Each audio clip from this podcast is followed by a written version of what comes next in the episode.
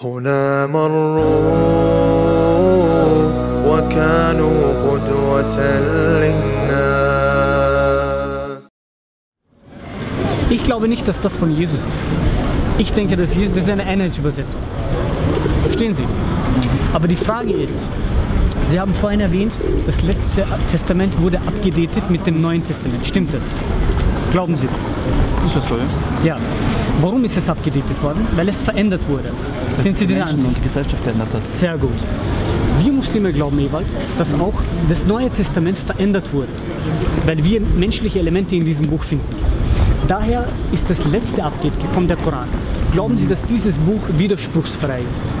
Nein, es ist, äh, es ist der Koran genauso nicht widerspruchsfrei. Bringen Sie mir einen, einen, einen Widerspruch. ja, Koran da. Gott, ich, Gott, fordert, ich, ich kann den Gott, fordert, da. Gott fordert die Menschen heraus im Koran. Und wenn dieses Buch von jemand anderem wäre, außer Gott, dann würdet ihr viele Widersprüche darin finden. Okay? Das heißt, er gibt das Kriterium, wenn Gott allmächtig ist, allwissend ist, dann kann er auch ein Buch herabsenden, was keine Widersprüche hat. Ich möchte Ihnen nur zwei Fragen stellen. Wir haben hier in 1. Chronik, bei dieser Geschichte, da geht es um die Volkszählung von David. Das heißt, Gott fordert David auf, das, Gott, das Volk zu zählen. Okay? Und dieselbe Geschichte finden wir in einem anderen Kapitel. Die Volkszählung, der Zorn des Herrn, entbrannte noch einmal gegen Israel. Und er, also Gott, reizte David gegen das Volk auf und sagte, geh zähl Israel und Judas und Juda. Wer hat David äh, aufgefordert, das Volk zu zählen? Gott, oder? Wir finden in 1. Chronik dieselbe Geschichte jeweils. Davids Volkszählung. Der Satan trat gegen Israel auf und reizte David, Israel zu zählen. Hier reizt David, hier reizt der Satan, das Volk zu zählen. Im Kapitel davor reizt Gott, das Volk zu zählen. Meine Frage ist, wer hat wirklich David aufgefordert, das Volk zu zählen? Gott oder Satan? Weil ich denke, zwischen Gott und Satan ist ein großer Unterschied. Ja, das ist klar. Und das sind die Punkte, wo wir sagen, das kann nicht von Gott sein. Warum sollte Gott uns mit einem Buch verehren, wo wir sehr, sehr viele Widersprüche darin finden?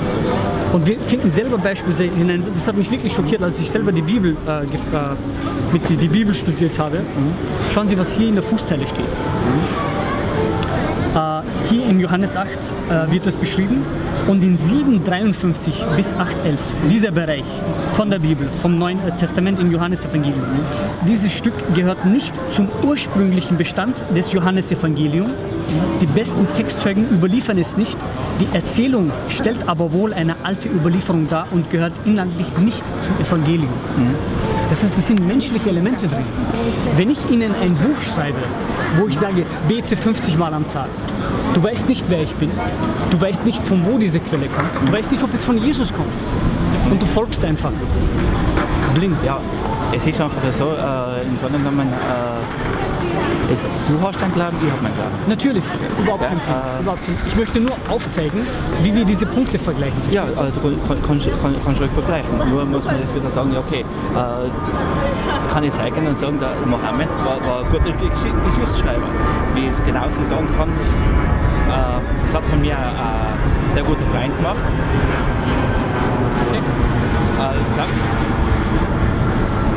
äh, die Tora, die Bibel, der Koran ist das älteste Märchenbuch der, der, der Menschheit. Das kann man behaupten. So, was ist ein Märchen?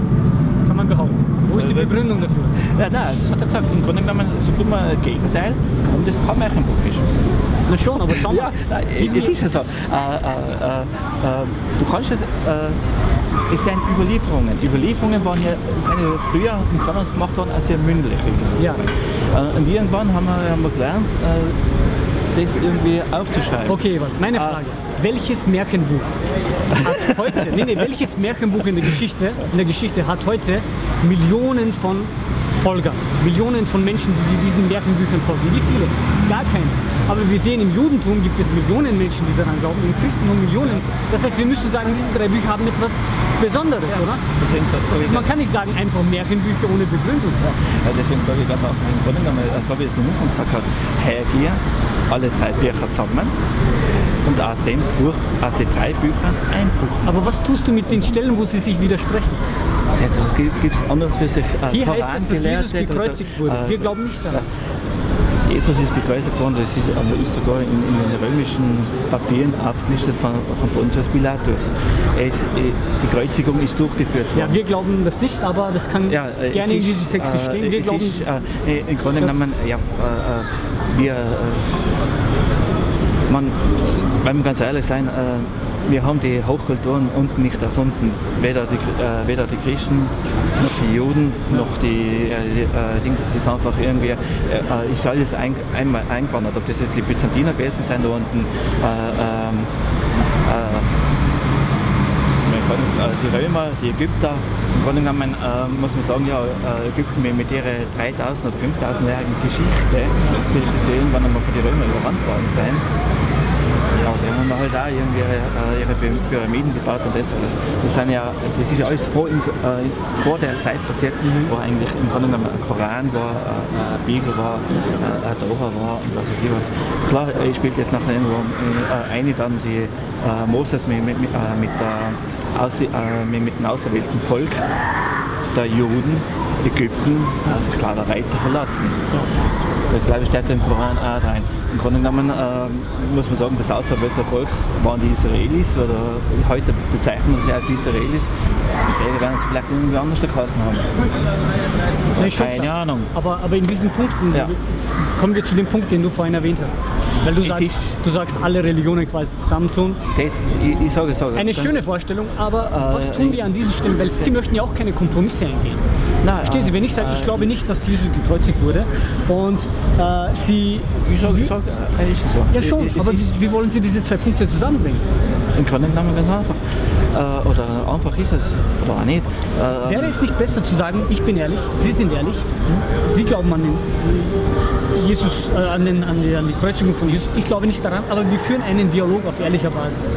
Aber wir versuchen nicht irgendwie alles zu vereinen. Nein, man, man kann es zusammenfassen. Das ist ja kein Problem. Äh, wenn ich jetzt hergehe und sage, okay, ähm, ich habe ich hab, ich hab die Bibelforscher, ich habe äh, irgendwelche Aufzeichnungen für die Katholiken, wie auch immer man äh, das nennt, ich habe hab sie ihre genauso äh, äh, Koranforscher, äh, äh, Interprete- die, was die, die Interpretation zulassen und sowas äh, im Grunde genommen. Und, und das gleiche haben auch die Juden.